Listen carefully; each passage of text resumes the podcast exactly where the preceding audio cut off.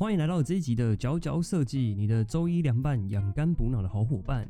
我是李大卫，我是魏哦。今天要带来这一本这本书呢，我觉得是有别以往跟设计相关的。这一次这一本比较像是一个，应该说面对任务的心法，或者是创业的态度。书名叫做《逆向工程：你我都能变优秀的秘诀》。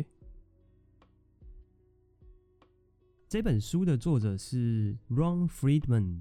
一位就是社会心理学家哦，那其实这本书蛮新的，好像今年二月初才刚出版，是中文版。对我其实我觉得这本书，我等下要讲的内容可能应该威尔会非常有兴趣，对，跟你喜欢的东西还蛮像的哦。对，是是。那 OK，接下来我觉得要来丢出第一个问题了，是它的书名《逆向工程》，对，到底？什么是逆向工程？会有你觉得什么是逆向工程？嗯，以在设计的角度来说，逆向工程我们一般就会是可能我们手做模型嘛，油土或是泡棉去塑形之后，那用三 D 的扫描器把它扫回到电脑里变成一个三 D 模型，那这就是我直觉会想到的逆向工程的方式。是的，没错，就是在设计过程有时候会去。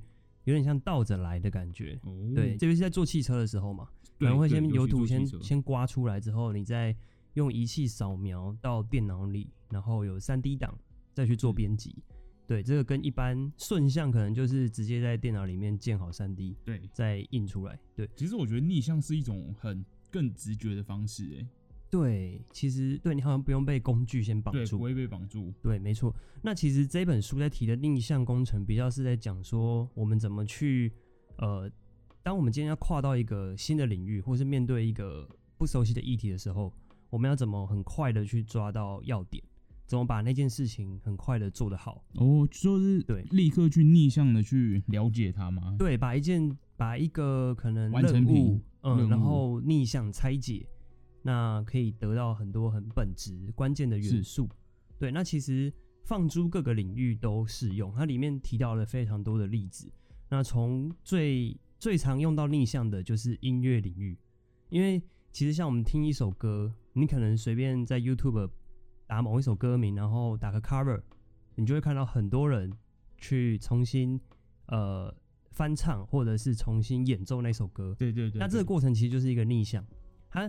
有一个人创作出一首歌，然后你重新拆解它的音符、和弦，然后用你自己的方式去表现出来。所以，嗯，不是完全一模一样的。对，就是其实你把一个完成品解构到最原始，是是是，这个过程就是一个逆向。哦，嗯，是。那除了音乐之外，可能面对演讲的时候，如果我们想要今天要讲一场演讲，然后想要讲的好的话，我们其实可以去挑一段你很欣赏的人的演讲。嗯，然后把他的整个演讲过程呢转换成文字，那去分析说，哎，他总共花了多少时间？是，然后在不同的段落分配了多少的字数，甚至是放了几个笑话在里面，然后观众有什么样的回应？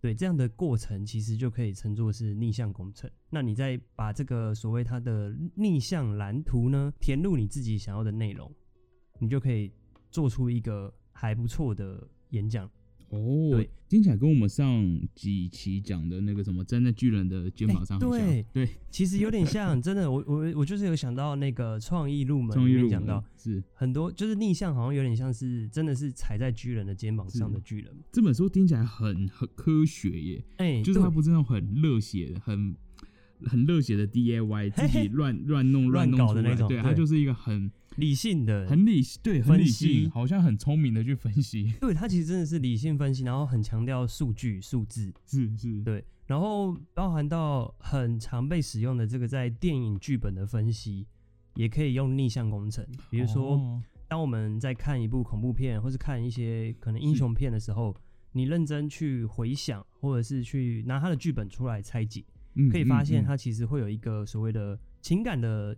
走势图就是你可以绘绘制这个情感的曲线，然后可能横向是时间，纵向是悲跟喜，哦。然后你可以很快的去看出，哎，其实杰出的作品呢，往往是这个悲喜之间一直在切换。哦，对，这个也可以提醒自己，当你要写剧本的时候，你发现哎，好像都一直在背，一直一直没有一直没有爬起来，或者是一直在洗，一直没有掉下去，你就可以提醒自己，哎，该注意，就是要有一个转折起伏。对，所以其实我觉得这个工这个这个思维有点像是用全观的方式去看一件事情。嗯，就你不要说陷在里面的小地方，你可以比较退出来的去看整个东西怎么做。对，然后里面有有很有趣的一个地方是，他还。把这个逆向的思维用在分析网站上，对我想魏友之前应该也有碰过一些网站设计。对，其实，在接触网站设计的时候，应该对我们来说也不是完全是本业嘛。对，不不完全是本业。我也会怎么做？呃，讲到网页设计，的确会立刻先参考各种相似的网站，是，尤其是网页设是帮客户设计网页的时候，那。一开始就要先互相讨论嘛，是什么风格？那通常很多这种外面接来的案子，它的时间会很短，所以你其实很难什么，你很难回到很原始的。刚才他说，因为我们用 wireframe 去讨论，我们重新画架构图，就可能不是这样来做。对，那他可能最快的就是找一个相似的网站，那可能结构跟谈的主题很类似，那就可以跟他说，哎，你是想用这个？那同时也可以贴给工程师，那工程师也可以大概知道他有哪些东西需要来假设。哼哼哼，是。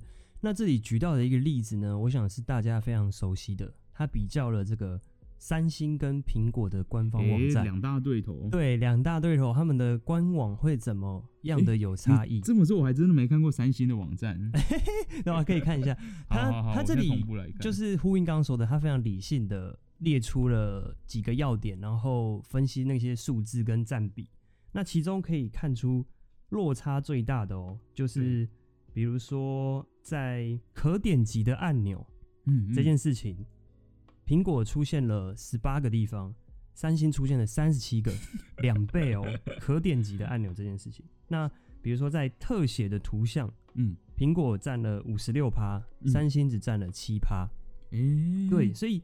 其实可以从这些数字，还有就是包含这个，比如说平均标题字数的长度，嗯，苹果是二点一，三星是六点九，哇，对，好细致，就是可以从这些很微妙的数字呢，可以看出说为什么这两个东西给人的感觉是差异不同，就是蛮不一样的。那这里有提到一个结论，就是苹果给人的感觉有点像走进一个博物馆，哦，嗯，就是冷冷的，然后安安静静的。它不会给你太多的资讯。那三星的话会比较像是进到一个购物商场，对，它比较多缤纷的彩度，然后一些按键啊会吸引你要点。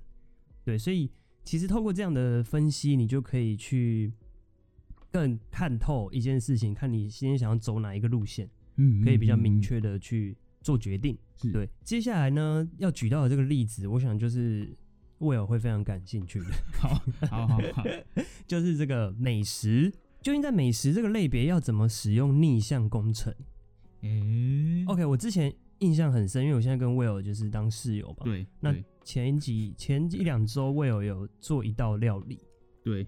那道料理是在为我去看完一部电影之后做出来的，好像是一个什么鲈鱼吗？是是是是是，叫什么？它呃，它叫什么？我想叫呃，西班牙水煮鱼。哦，对对对。然后我印象很深，因为真的是很特别，口味非常的好吃。然后威尔好像是几乎看完电影的隔天。对，就就马上做，因为因为它其实是一个美食电影，所以在电影里面，它其实就做完了整道菜。对，那就很适合回家立刻再做一次。对，所以其实 其实这个过程也可以被称作就是像是一个逆向工程。对，真的很像逆向。它有一个任何的厨师啊，在面对菜色，然后去思考这个菜怎么组成的，去看它的食材食谱，这个过程就是一个逆向。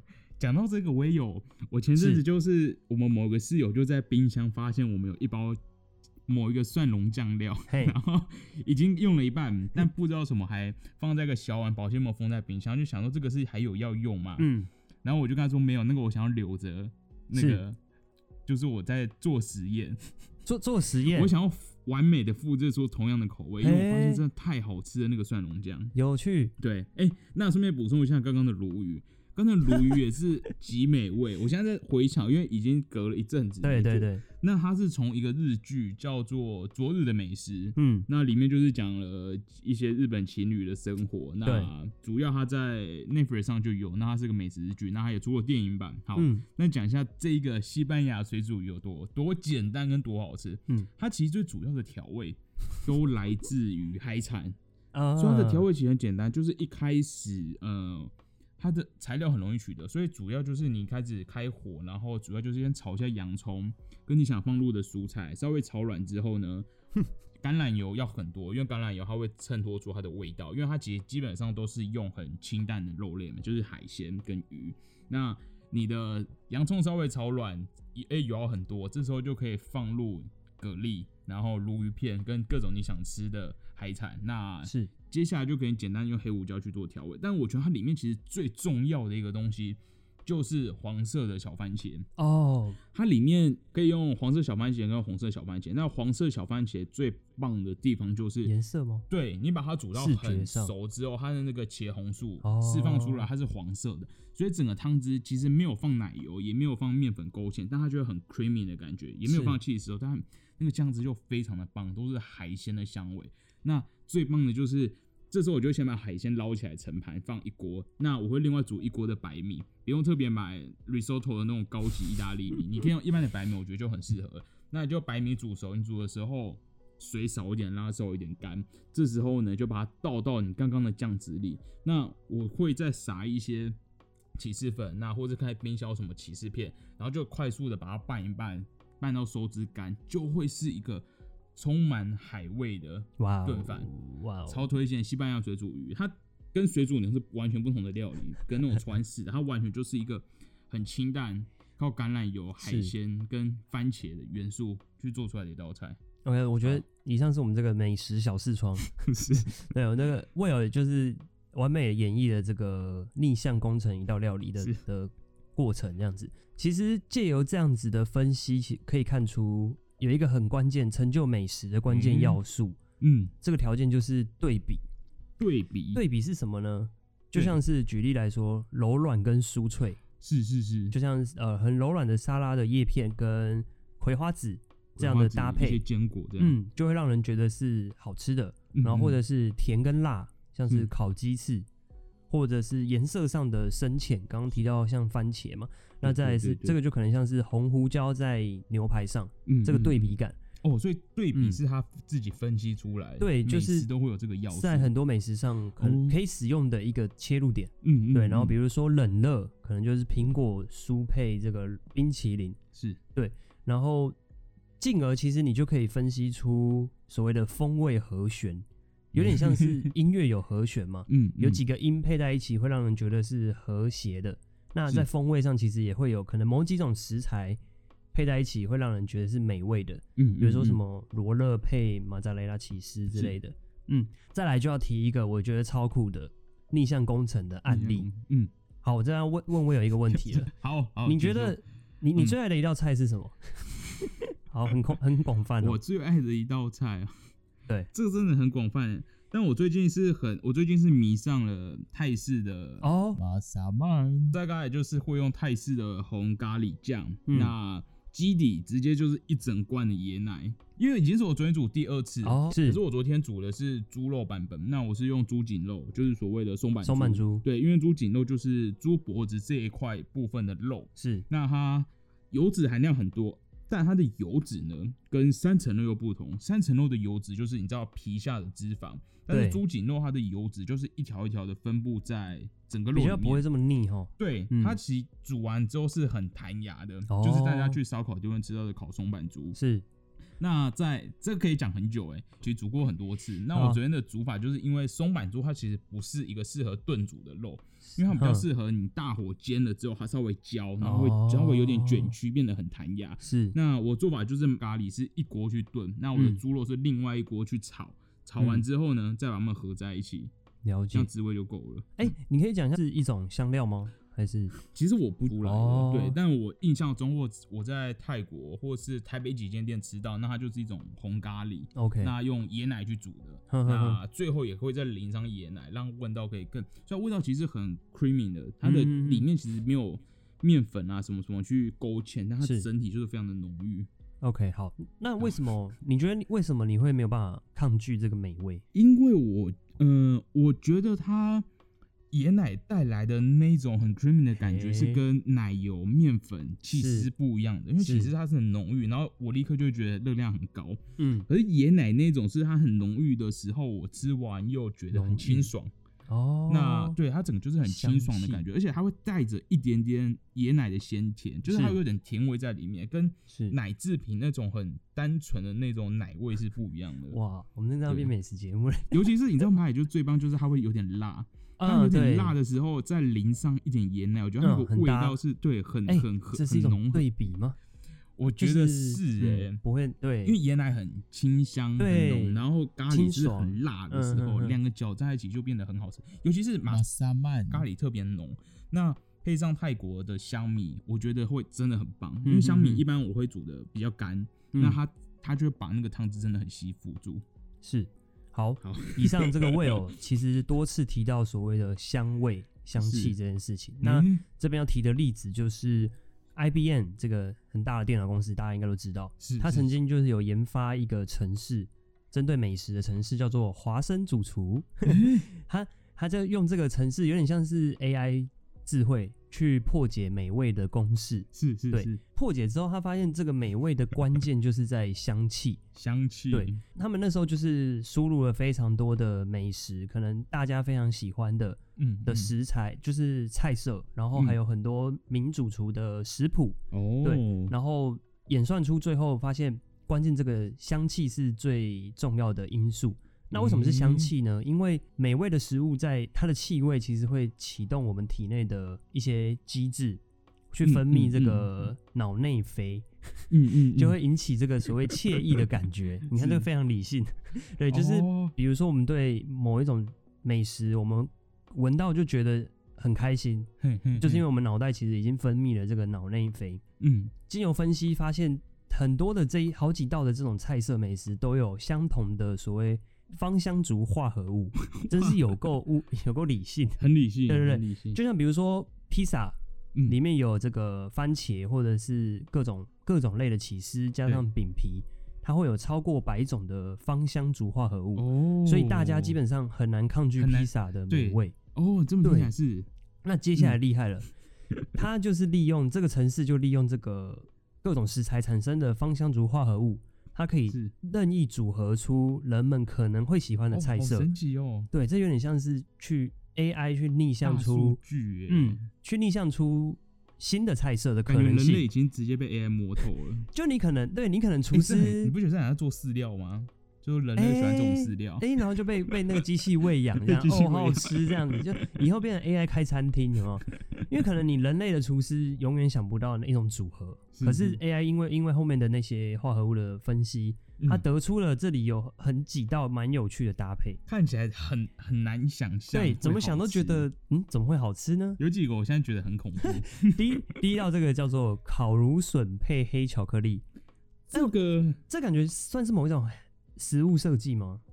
这个以直觉来说，会觉得有可能好吃。对，因为黑巧克力蛮常会用在料理上。哦，是哦，有蛮多咖喱会加黑巧克力下去做，那它就会变得很浓郁。而且你知道，黑巧克力其实有点苦味，它其实有点烟熏感，所以烤炉准备黑巧克力感觉是可能可以接受的，就是那种烟熏感的。是那。再来这个烤鸭配番茄，好像还蛮合理的。怪嘞，可是台湾没这样吃哎。哦，但我想说，你刚刚那个鲈鱼配番茄，鲈鱼配番茄，哦，对，哦，好像烤鸭，然后也是那种烤的小番茄。对，哦，因为我刚才想到烤鸭，我会立刻想到片皮鸭。哦，北京烤鸭好像就不能包番茄。嗯嗯嗯，有点。对。然后接下来是这种苹果加蘑菇，好像也怪怪，就是。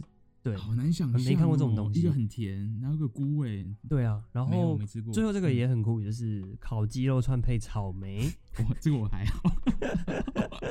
我觉得好像都是在善用一些对比吧。台湾好像不是很喜欢烤水果，对不对？哦，就是国外会有番呃卡巴凤梨哦之类的，都各种拿去烤。对，好，那其实，在大家流口水之际呢，这个这本书它告诉我们说，当你接触在不同的领域或者是议题的时候，嗯嗯，可以用类似这个华生主厨的方式去收集很多的数据，然后去找出关键的要素，哦，然后再做出这个判断跟预测。是是是，对那他还提到一个例子，我觉得蛮有蛮有意思的，以前都没注意。像像我们节目看看了很多书嘛，对，但是我们其实都有点忽略。他这边提到了，就是当你看一本书的时候，可以试着去看它的索引，嗯嗯，对，还有它的参考文献。哦，他说，其实这样子有点像是你直接去拆解这个作者的脑袋的思路，而且看到更原始的东西，对看他从从哪里看到的东西，对对对，你就可以知道他的书是怎么构成去产生的。嗯，嗯这我觉得也是一个蛮有趣的一个点。嗯，推荐给大家，感觉正在读研究生哦，对，研究所的很是很需要这个技能，对，做研究之类的。那以上我们我们讲了一些就是拆解、分析逆向的的例子。嗯，接下来这本书其实还提到很多关于就是所谓创意跟创新要怎么去做创新这件事情。对，他其实讲到了刚才魏友也说，就是呃站巨人站在巨人的肩膀上，对，就可能会想说，在逆向的过程会不会有点像是抄袭？嗯，还是都有这个问题，对，还是就是模仿 copy 这样子。其实我觉得我自己从工作中有点有点悟到一点了。有悟到一句话，这样子哦，就是抄袭中学习，模仿中创新。抄袭中学习，模仿中创新。对，就是好啦，应该说不是恶意的抄，呃，应该说，我觉得这个抄不是一个结果，嗯，它是一个过程。应该说换好听一点的词，应该是临摹。是，对，是，就是说，其实这本书也在讲说，关起门来自己苦干。闭门造车绝对不是一件好事，我觉得真的不是一件好事。对对对，其实你我们应该要去，尤其是你当你在临摹的时候呢，嗯，模仿复制反而会会让你有更多的注意力去在一些你想不到的细节，是，然后你甚至会去想说这个原来的作者本来的脉络思路是什么，那可能会刺激你有更多的想法。是对，我觉得。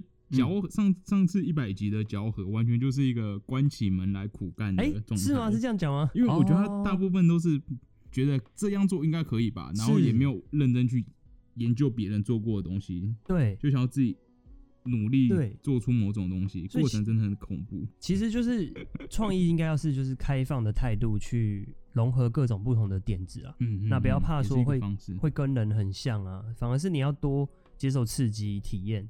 才会是一个对，才会有真正原创的东西，全体人类智慧的叠加。对，那其实也让我回想到，嗯，小时候学才艺哦，那时候我有学书法，是是是，对，然后其实书法很基本的就是有一个叫做描红的专有名词，它就是怎么样的一个过程？它的就是把前人的那个字迹印在纸上，嗯，然后你要在上面描，嗯，对，你要描那个可能。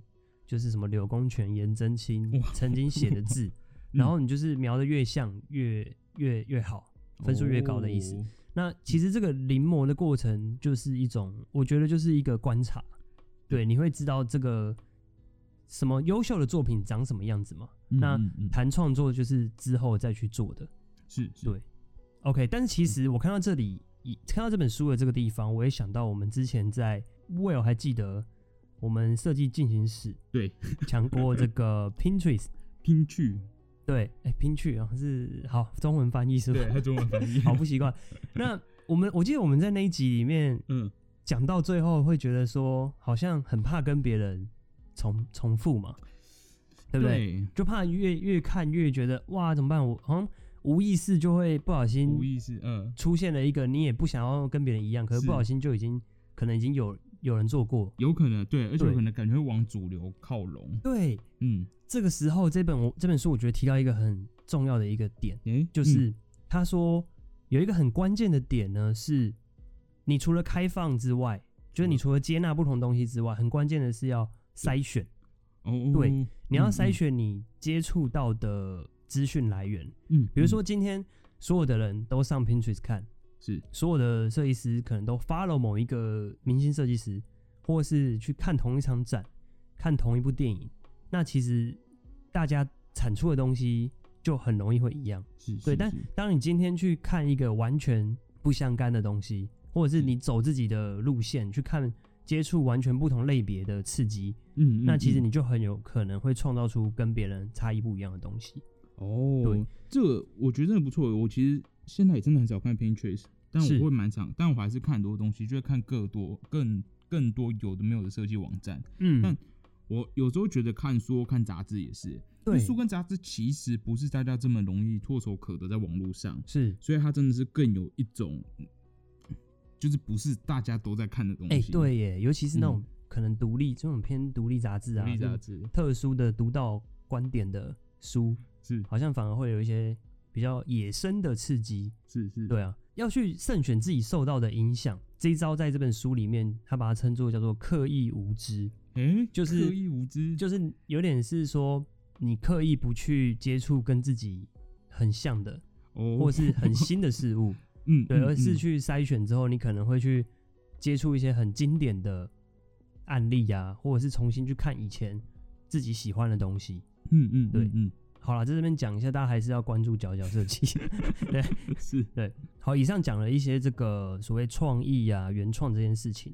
这本书还提到了，就是要怎么有创意的一些心法。他其实把创意这件事情称作就是思想的交配。有点像是不同的 A 跟 B 啊，蹦在一起之类的。他举了一些我觉得还蛮有意思的例子，这边要来讲故事了。好，就是奥巴马，大家都知道这个美国的前总统，是。在他当选总统的十年前，他曾经是就是议员。嗯，然后那时候其实他选举的时候，因为他就是非常学者，他好像是就是律师嘛，然后很学术派，所以他讲话都非常的艰涩。然后可能一般庶民就是不太能听得懂，嗯，然后那时候就是坚持他一贯的讲话方式，哦，结果就落选了，就一败涂地，是输输票输很多。是经过了几年的这个练习啊，还有去询问一些各方的这个前辈，就是该怎么去改善他的说话方式。后来他得到了一个建议，就是去跟神父学习。对，其实。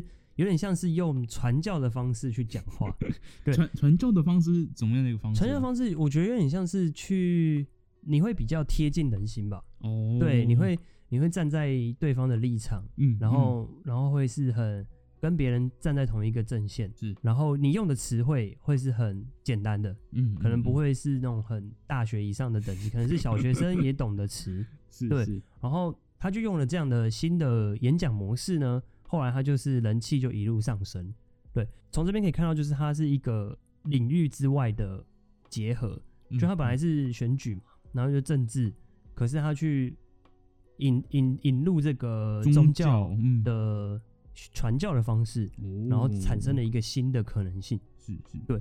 那另外一个例子是大家都非常熟悉的漫威的电影，好，这我有可能有点哦不以为意，好对。好，就是漫威，大家都知道是从漫画来的。然后其实每一个英雄的故事好像都差不多是那个样子嘛，对啊，就是它的起起落落，就是类似的公式。可是为什么漫威可以做到每一部几乎都，它的票房基本上是持续在成长，然后又创造越来越多的新的记录？有人就分析，因为。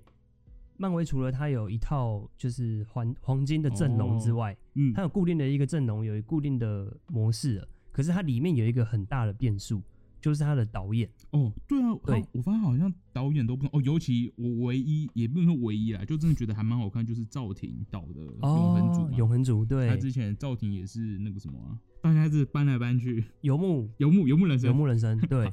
漫漫威就是在这个地方放入了很大的变数，他的每一集的导演。都是跟英雄电影完全不同领域的导演，是，嗯，他就找这种跟英雄电影完全无关的导演来导英雄片，哦，所以就会激荡出火花。所以他真的是漫威自己分析出了一套很像是公式的东西，那有不同的导演来实践。对啊，应该说是别人去分析为什么漫威会成功，嗯嗯，那就发现说他他其实真的就是在这个导演这一个职位呢，做出了很不同领域的的采纳，这样子是对。对，有哎，相较起来，有些就是挂。哎，我记不知道皮克斯有真的谁说谁是导演吗？还是那个是动画是有点不同的另外一个？皮克斯还是有导演哦，还是有，就觉得他好像不会强调说，哎，这部是谁导的哦，嗯，比较是团队的感觉哦，对吧？感觉是，嗯嗯。那那其实这样的跨领域的刺激是激荡，其实应用到自己身上的话，就会像是说去切换你的社交圈，嗯，对，就是今天。有一种说法是说，你你是什么样子，是由你最近常接触的五位朋友 之之中可以去看出来。对，那其实你可以，你可以去试着，哎，可能交新朋友吧，或者是切换你的社交圈，是，那可能让你有新的刺激，你可能就会有不一样的产出。是，对。哦，我最近新的字迹就是录音呢。哦，呃做的事情嘛，对，做的事情的内容。做事情，因为我以前去剪头发的时候，我都跟发型师没什么话聊。嘿，对，就是能聊差不多都聊过了，然后已经不太会话家常，加上可能也比较默默。那上一次剪头发就。他也会录吗？闲聊到录音，而且他也是喜欢走夜音路线的，这一发不可收拾。然后就大聊特聊，大聊特聊，然后就是完全没有注意到头发就已经剪完。哎，酷哦！对啊，所以对新的社交圈或是做新的事情嘛，对，让自己去尝试新的兴趣嗜好也都 OK。嗯，好，好，接下来最后要讲到前面讲了一些创意的方式啊、心法什么的，最后要讲到就是太多的创意绝对不是好事。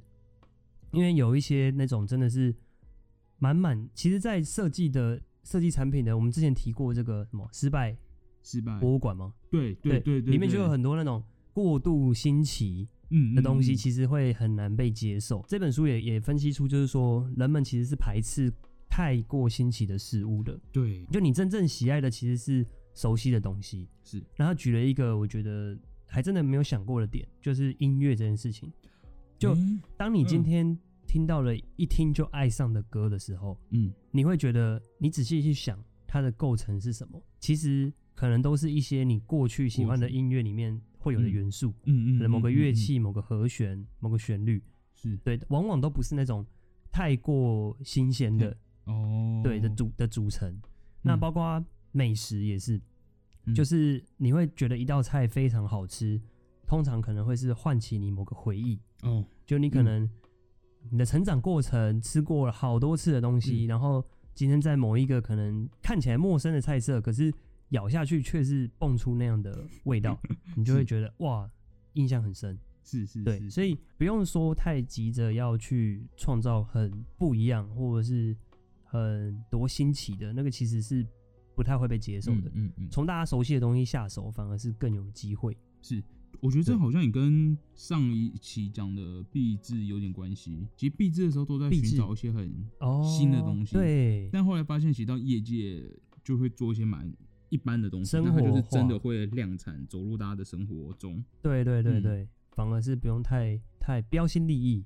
嗯，这好像就跟 Tesla 有关嘛。我记得在 Tesla 那一本里面也有讲到说，哎，Tesla 明明就是一个电动车，但它最早的版本就长还有水箱，它前面有水箱罩，对，水箱罩就长得还是跟根本就不需要那个东西，可是那还是有，那就是它不能让这个东西过于新奇，是，就会就会被可能被放大所有的问题，大家就很难接受。对，OK OK，以上就是这一本逆向工程。那其实还有提到非常多的一些呃，面对我们在面对失败啊的心态啊，或者是。如何改善自己的习惯等等的策略的的做法，那就是让大家可以亲自来翻翻看。OK OK，好，其实我很想听大家，我因为我呃前阵子一直看各种的壁纸。哦，其实比起大家在那边呈现作品，我很想要有一个壁纸失败展。是，但他不是，当然不是说东西是失败的，但是我想知道过程中发现多少失败的东西，我觉得那个东西很酷诶。你说被淘汰掉的案的想法，或者是实验失败、材质失败，或者是模型失败，就是那个失败的过程，感觉是可能反而更有趣的。对，对啊。感觉应该要办一个新一代失败展吗？对 对对，对，以上就是这一集。我觉得终于终于带来了一本很震惊的书，尤其是差不多在嚼合之后，就已经我是觉得前阵子那个节目节目调性就走入了一个很太太 chill 的风格。哦，真的吗？就是都在聊我们那那阵子在干嘛，然后会发现，哎，超级久没有讲书嘞，完全没有在讲一个正经的内容。那尤其尤其前几集，前几集那 Namaste，我真的觉得有点过于过于过于过于，不知道有时候如何形容，还是要活泼一点嘛，还是活泼一点好。OK OK，如果大家嗯。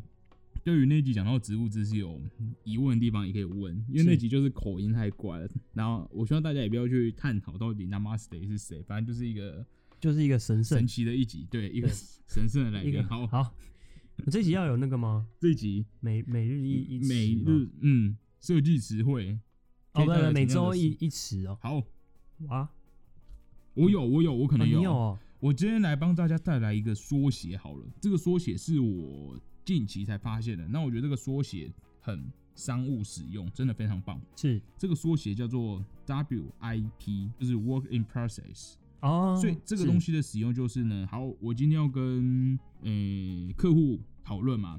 那以前呢，我可能的习惯就会说，哦，这日期好，二零二零年，呃，讲错，二零二二年好，假设五月。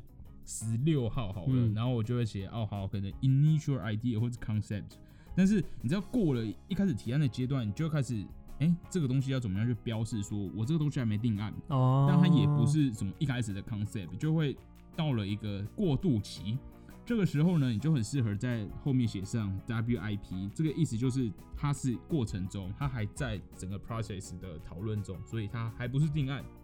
那持续检讨这样子，对，算是一个持续检讨的过程。那跟那个 TBC 是 TBTBD TBD 其实主要是标示在图面里面的。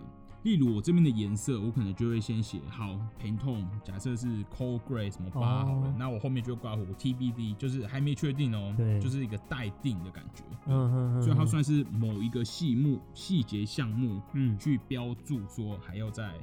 讨论还要再做决定，这样子对。OK，对。啊，你刚刚那个是 WIP，是是是，很实用哦。嗯，WIP，对对，我没有听过大家怎么讲出来。好，好，那以上就是这一集的脚脚设计。谢谢大家，谢谢大家，拜拜。